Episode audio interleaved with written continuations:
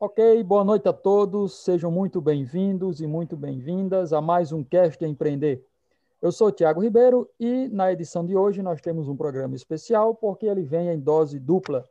Nós temos hoje um programa de peso. Os nossos convidados são o Lucas Bezerra, que vocês já conhecem, já participou conosco de outro programa, e ele é advogado de startups e uma grande referência na área aqui em Natal.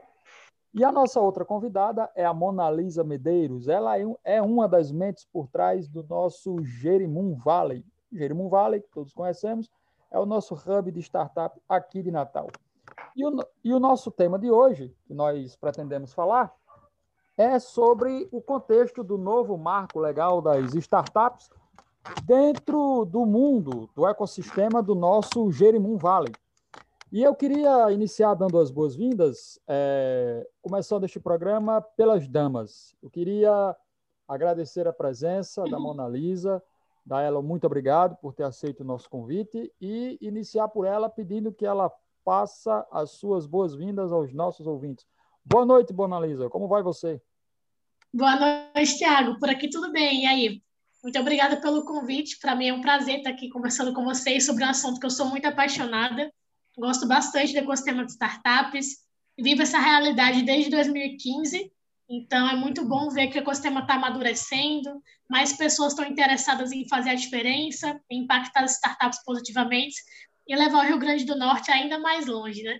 Eu sou Olha. potiguar, tenho 22 anos, é, fui líder do Jerimum Valley por mais ou menos dois anos e meio, né? Ajudei na reconstrução do Jerimum e fico muito feliz em ver que hoje já tem vários atores ajudando a comunidade a se desenvolver.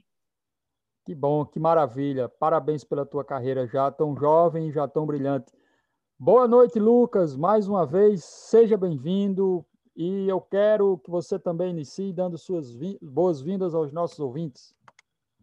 Boa noite a todos. Tudo bem, Tiago? Muito obrigado pelo convite. É um prazer estar aqui contigo hoje, mais uma vez, né, conversando sobre empreendedorismo e inovação. Hoje, com a presença ilustre e especial de Mona, ela sabe, eu sou fã dela publicamente, viu, Tiago? Há muito tempo acompanho esse trabalho dela. É, e, é, é sempre, e é sempre bom a gente trocar figurinhas e discutir muito sobre essa questão do ambiente empreendedor de uma forma geral, em âmbito nacional, mas como é que a gente traz essas mudanças para desenvolver estimular o empreendedorismo em nossa realidade local. Pois é, e a Mona Lisa, ela, além de ser do Jerimum Vale, ela também faz parte do ecossistema do Bossa Nova né, que também é do ramo das startups e também está nesse universo. Mona Lisa, eu queria começar por você, porque o Lucas, a nossa audiência já conhece, e eu queria uhum. que você falasse um pouco de você. É, qual é a tua formação? Você é formada em que área? E como é que surgiu esse interesse pelo empreendedorismo e especificamente pelas startups? Maravilha. É, minha trajetória com empreendedorismo começou bem cedo. Eu comecei a empreender aos oito anos de idade, com uma brincadeira de criança, acabei gostando da coisa e nunca mais eu parei. Durante minha adolescência, pré-adolescência inteira, eu sempre desenvolvi projetos, vendia doce, maquiagem, pulseira, colar, essas coisas na escola. E aí depois, quando eu entrei no ensino médio, eu fiz o técnico integrado em administração no IFRN Natal Central, e lá foi a primeira vez que eu ouvi falar desse termo, startup. Lá os professores sempre fomentaram muito empreendedorismo de inovação, tive acesso à incubadora de empresas, comecei a descobrir esse mundo da tecnologia, foi onde eu me apaixonei, que eu já gostava do empreendedorismo antes, mas aí quando eu vi empreendedorismo com inovação, tecnologia, que era a cara do século XXI, fazia muito sentido ali com o meu momento de vida e com tudo que eu gostava. Então, comecei a participar de vários projetos, tive já startup, aos 16 anos, tive minha primeira startup, fui estagiária na incubadora tecnológica do FRN, depois as startups empreender não estava dando certo, ainda era muito nova, né? não conhecia quase nada sobre o mercado, e aí estava dando as coisas, não estava dando muito certo. Comecei a trabalhar numa outra startup também do Rio Grande do Norte, chamada Altigo. Passei dois anos e meio lá, comecei como estagiária, fui até a gerência, mas sempre envolvida nesse meio do empreendedorismo, sempre fazendo voluntariado também, nesse aspecto de comunidades de empreendedorismo a primeira experiência que eu tive gerenciamento, gerenciando comunidades foi em 2014, eu tinha 15 anos ali, e eu gostei bastante desse movimento, né, de ser voluntária, de ajudar mais pessoas a conquistarem seus sonhos, seus objetivos. E aí, quando foi em 2018, é, surgiu a oportunidade de me envolver ainda mais com o Jerimum Valley.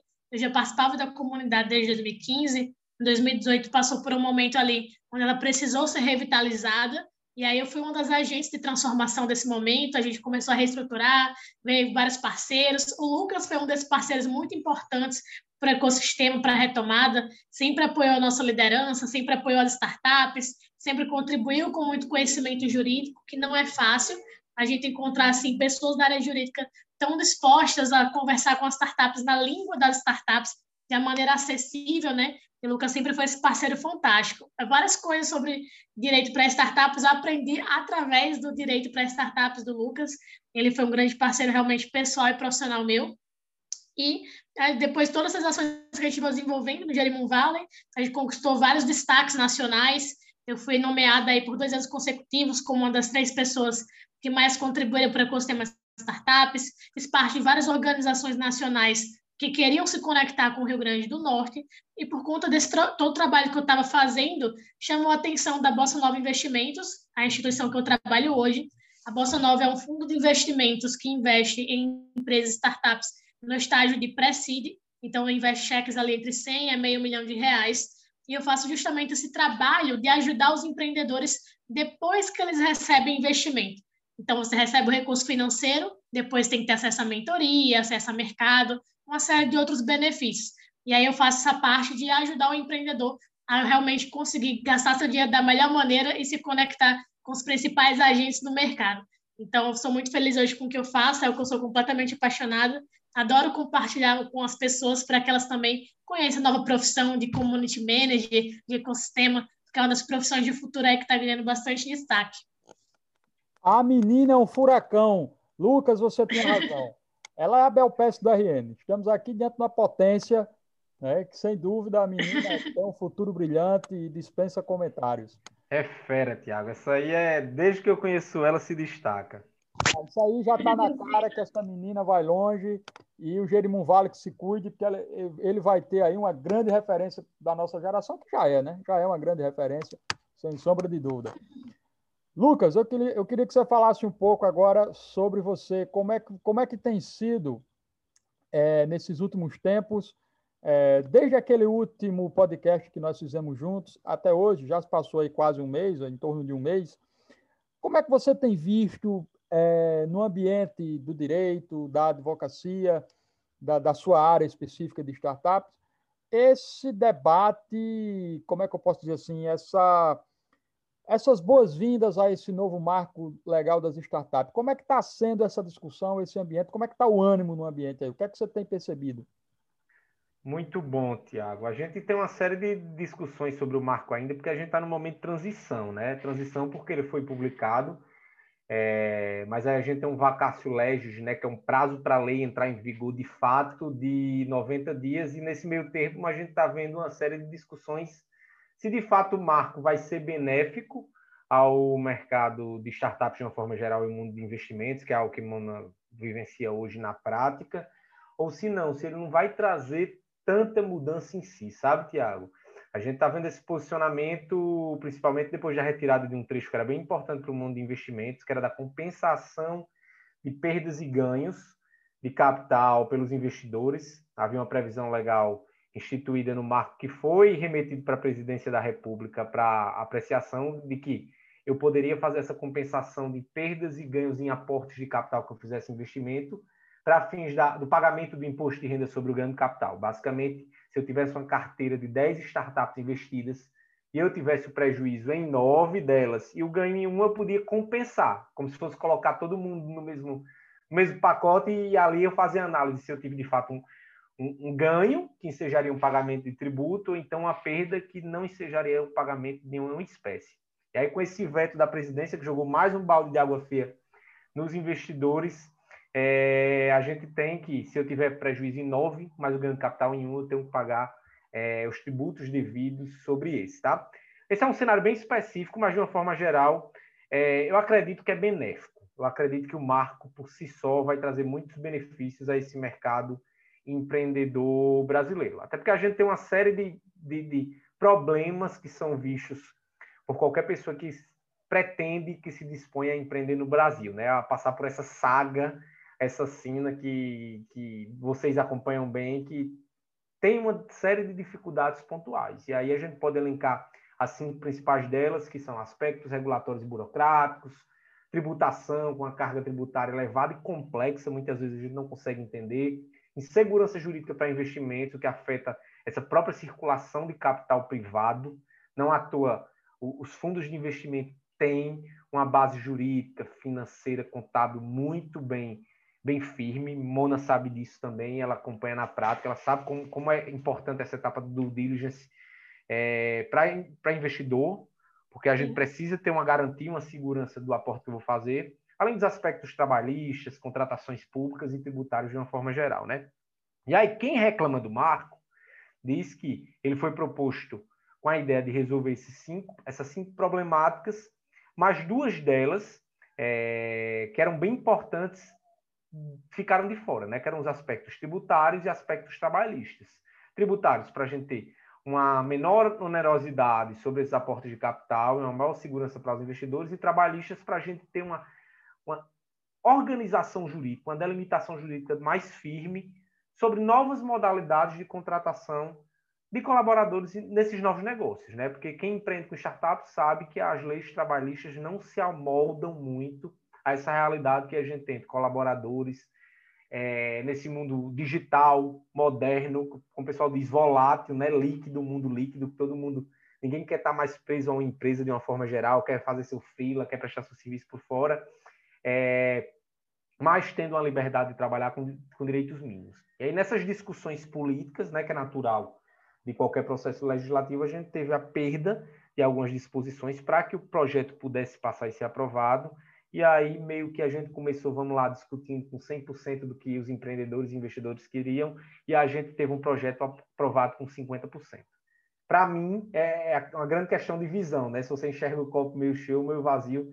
Eu tendo a enxergar o copo como meio cheio, porque só o fato da gente ter um marco é importante. Se vocês pararem para pensar de uma forma geral, poucos anos atrás a gente não tinha discussões legais para o fomento de empreendedorismo startups, como a gente teve com Inova Simples, como a gente teve com a Declaração de Direitos da Liberdade Econômica, como a gente tem agora com o Marco.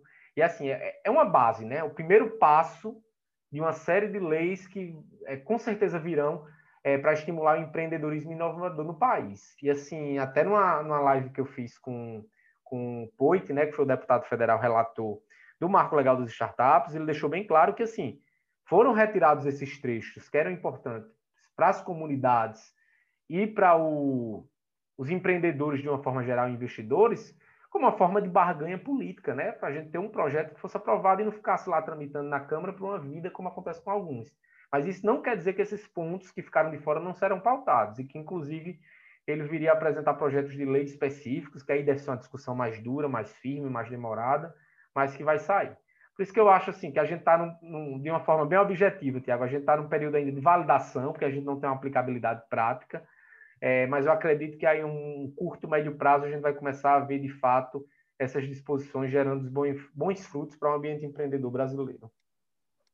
Show! Quer dizer, Daquele período para cá que a gente conversou, desde o nosso último programa, já teve essas modificações, mas e que aí, é, claro, elas tiveram um impacto negativo em certo sentido, mas se você olhar no grosso da coisa, grosso modo, nós avançamos muito. Para mim, o copo está meio cheio, sim. Foi um grande avanço para a realidade do Brasil e eu acredito que o avanço vai continuar, sem sombra de dúvida, porque é, é, startups hoje são um nicho que rende milhões de reais, às vezes até bilhões, dependendo do case de sucesso, né? E aí, quando você tem um projeto desse que vislumbra um horizonte melhor do que a gente já tinha, a gente só tem a comemorar. Só tem a comemorar e aplaudir e a continuar na luta. Porque, sem dúvida, dias melhores virão. Né? Isso aí já foi um raiar de um novo, um novo horizonte. É uma nova aurora que se inicia e que está aí para que, que veio para ficar e que só tem a melhorar. E aí eu perguntaria para a Mona Lisa. É, Mona Lisa, na realidade hoje de Natal, é, no ecossistema do hub de startup do Jerimum Valley, como é que tem sido lá dentro, no teu dia a dia, lá dentro, junto a outros colegas, a outros profissionais. Como é que tem sido essa discussão? O que é que você tem observado lá dentro, diante de tudo isso que o Lucas falou, de, da chegada desse novo marco? Como é que está a motivação do, dos empreendedores lá dentro?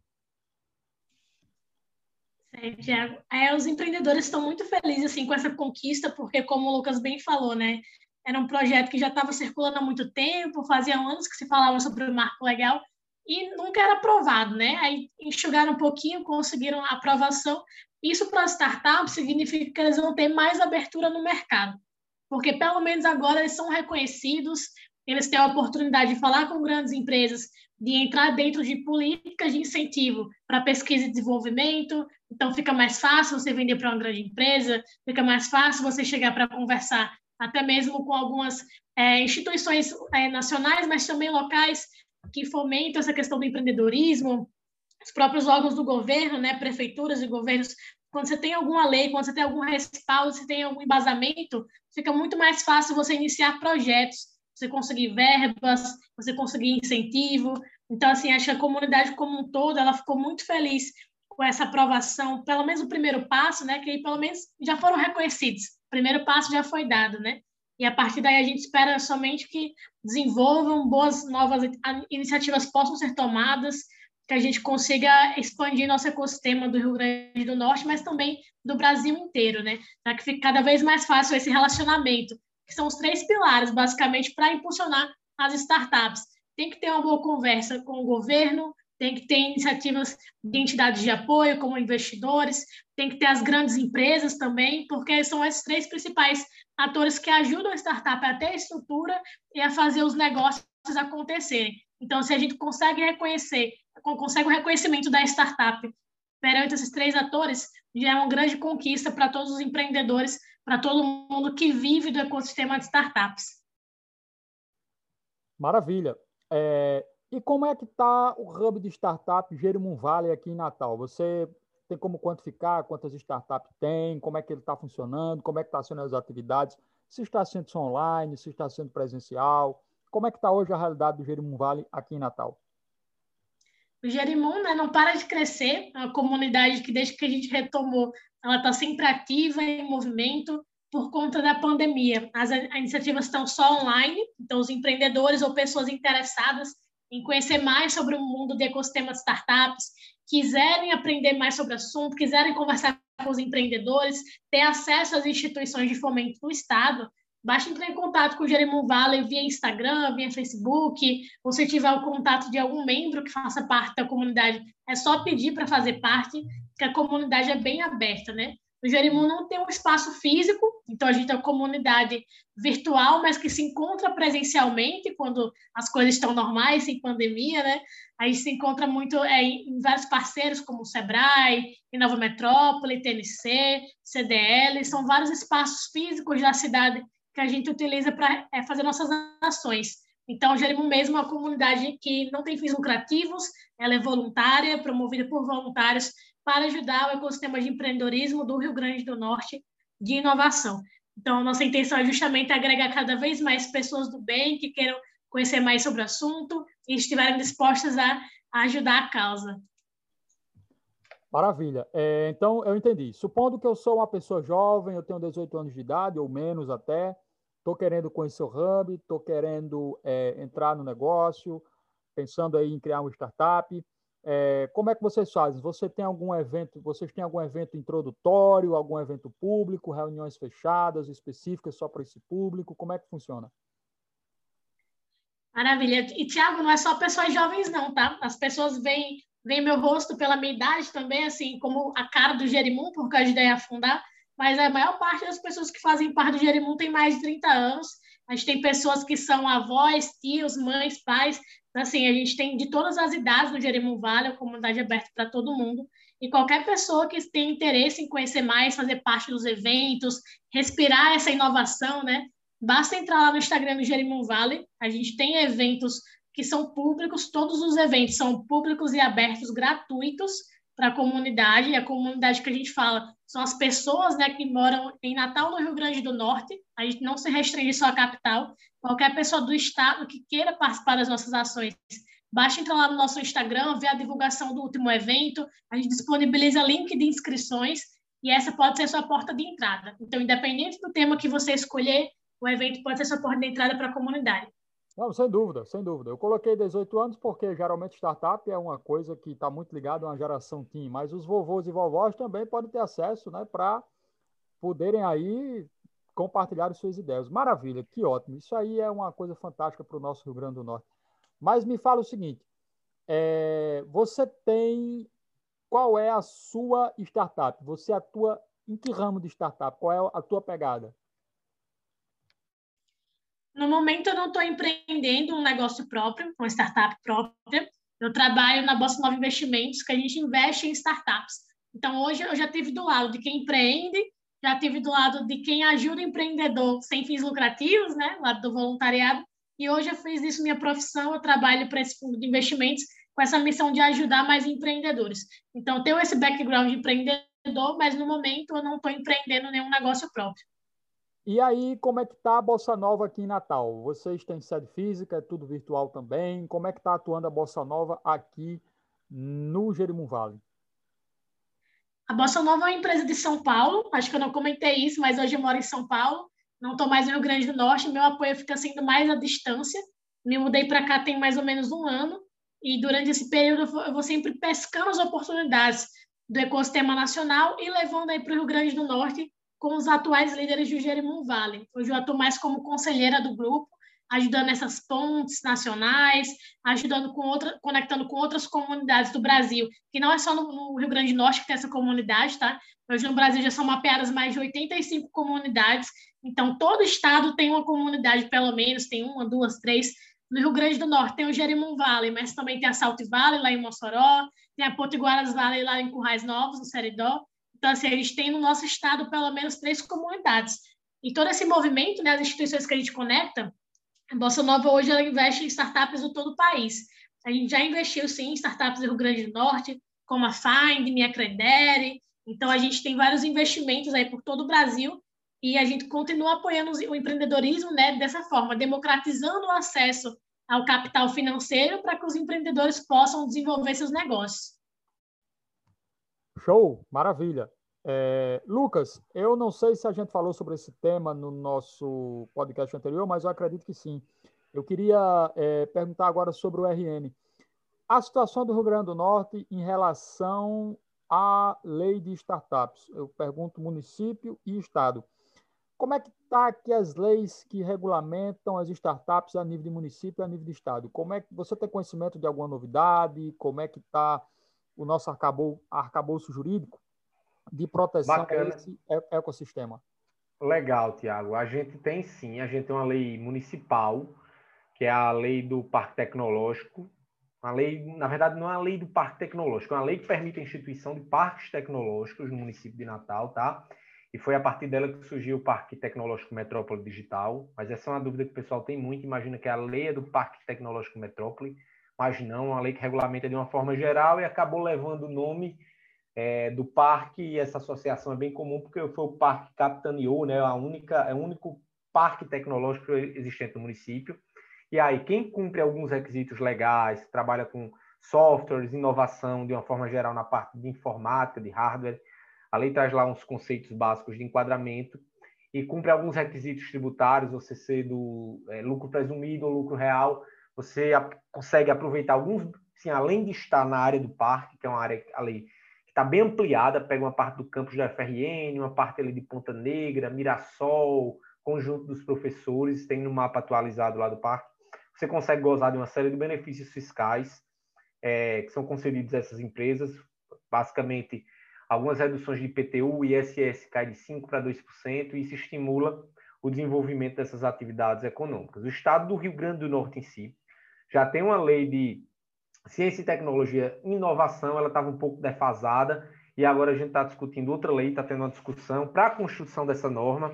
Ela estava até pronta, mas como saiu e entrou em vigência o marco legal das startups, ela está passando por algumas alterações, bem provavelmente, para que se adeque às disposições, disposições do marco e o Estado consiga ter uma adaptação. Ou seja, a gente não é um Estado nem um município atrasado quando a gente trata de legislação em si. A gente tem as dificuldades da atividade empreendedora, que aí entra essas dificuldades do capital privado em si, a gente não tem é, é, uma circulação tão forte de investimentos aqui por empreendedores locais nessa área de tecnologia e inovação, mas a parte de legislação a gente está caminhando bem. Há algumas questões, claro, que são naturais de toda, toda lei né, que vem, nunca é unânime. Alguns dizem que a, a lei municipal poderia ser mais arrojada, como é a do Porto Digital, mas aí, assim, a gente já tem alguma legislação e talvez só precise melhorar ela de uma forma mais benéfica para que ela alcance mais empreendedores, para que ela beneficie mais empreendedores e não seja tão restritiva.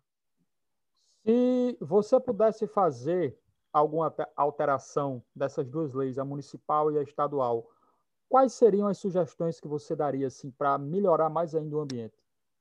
Eita, pergunta difícil, viu, Tiago? Gostei. É, tem uma, uma questão que eu acho que era essencial, que aí o Marco trouxe, que eu acho que todo município e todo estado que conseguisse implementar é excelente, que é você poder ter contratações públicas para inovação. Hoje em dia é um grande entrave. A gente sabe que o estado do Rio Grande do Norte, município de Natal, é, tem uma circulação muito grande de capital público, de uma forma geral, e às vezes essas startups têm soluções extremamente inovadoras que beneficiam a coletividade, mas não conseguem passar no processo é, licitatório, por uma série de exigências documentais, e a gente tem uma implementação de uma lei mais moderna de contratação pública que estimule a contratação de startups para resolver problemas que às vezes a gente tem no dia a dia enquanto cidadão e a gente não consegue ter essa solução porque a empresa que ganha a licitação, porque tem um documento lá, uma certidão negativa, porque tem um faturamento altíssimo, uma empresa que não tem uma melhor solução. Vou dar um exemplo, a gente conseguisse, sei lá, monitorar quanto tempo o ônibus vai passar no meu local, fazer agendamento de consulta é, no SUS é, de forma virtual, receber meus, minhas consultas em um aplicativo, eu ter algum acesso a tipo de, de, informação de órgãos públicos de uma forma geral digital, tudo isso beneficia o cidadão e às vezes startups têm soluções excelentes, mas não tinha entrada nesse mercado. Que se a gente conseguir implementar dessa forma, é, já seria um grande passo. E aí a outra, quando a gente trata de parque tecnológico, é, é, é ampliar mesmo, sabe? A gente abrir a cabeça para inovação, que inovação não é só informática e software, que essa é a grande pegada, por exemplo, desses parques, desses hubs de inovação, eles conseguem a, a abrir a cabeça de uma forma mais ampla, que é como faz o Marco. Se você inove em metodologias, em processos, em produtos, você já pode se enquadrar como inovador. E aí você tem uma gama de empresas é, utilizando esses benefícios fiscais de uma forma mais direta, como acontece, no, por exemplo, lá no Porto Digital, que eles têm uma lei mais abrangente para a área de, de comunicação e mídia social entendeu? Que é uma área que muitas vezes, por exemplo, pelo, pela nossa lei, ele não consegue enquadramento no parque tecnológico, assim, de uma forma estrita, né? A gente sabe que tem a avaliação do, dos, dos, órgãos que fazem essa análise, mas pela a, a, letra da lei, de uma forma geral, é muito restritiva. Eu acho que se a gente conseguisse ampliar isso e criar mecanismos de estímulo público à inovação, tanto direto por essas contratações, quanto até mesmo de uma forma mais indireta, criando centros de inovação, é, aceleradoras públicas, sei lá, escritórios públicos para que pessoas pudessem tivessem acesso ao básico, que muitas vezes as pessoas não têm, coworking, é, é internet, um espaço para atender um cliente. Eu, eu acho que a gente já estaria num bom caminho nessa evolução para um ambiente mais empreendedor. Aí eu te pergunto, é, mais uma pergunta provocadora, no bom sentido. O que é que está faltando para todas essas ideias poderem sair do papel ou começar um movimento para analisá-los melhor e levar isso para a Câmara ou para a Assembleia Legislativa? Tiago, eu, eu acho assim, é uma pergunta bem difícil, porque a gente vê algumas discussões, sabe, pontuais, a gente vê pessoas bem intencionadas, a gente vê grupos de estudo. O grupo que está tocando agora é, o projeto do Estado do Marco da Ciência, Tecnologia e Inovação. É um, um grupo bem aberto, eles fizeram reuniões agora com membros do Jerimum Vale, com membros de outras comunidades de startups, recebem. Eu acho que é questão, para o nosso estado, eu acho que é questão de tempo, porque eu acho que essa, a, a importância, de uma forma geral, dessa evolução legislativa já foi percebida. Aí eu acho que é questão da gente ter uma evolução é, para que isso seja implementado de fato é, e aplicado em benefício das startups locais. Perfeito, perfeito. Bom, Infelizmente, a gente está chegando ao final do nosso podcast. Eu queria agradecer imensamente a vocês dois pela presença. Muito obrigado em nome dos nossos ouvintes. Agradecer de coração por vocês estarem aqui. E eu queria começar pelas considerações finais através de Mona Lisa, para que ela possa se despedir dos nossos ouvintes. Muito obrigada, Tiago. Obrigada a todo mundo que acompanhou até aqui. Espero que vocês também se sintam motivados a conhecer mais sobre esse meio das startups, entender todas essas mudanças, como isso pode beneficiar tanto vocês quanto o Rio Grande do Norte como um todo, né, impulsionar nosso estado. Então, caso vocês queiram continuar esse debate, tiverem alguma dúvida sobre o tema, eu me coloco à disposição para contribuir com vocês. Me sigam nas redes sociais, arroba Monalisa Medeiros, Monalisa, com dois N's e com Z, todo enfeitado, né? então, sigam o próprio Jerimum Valley, é, Jerimum Valley, Valley se escreve com dois L's e com Y no final. E se vocês tiverem interesse em continuar nesse meio de comunidades, conhecer mais sobre os eventos, confere lá nossa grade de conteúdos, que eu tenho certeza que vai ter muita coisa boa para agregar para vocês. Muito obrigada, pessoal.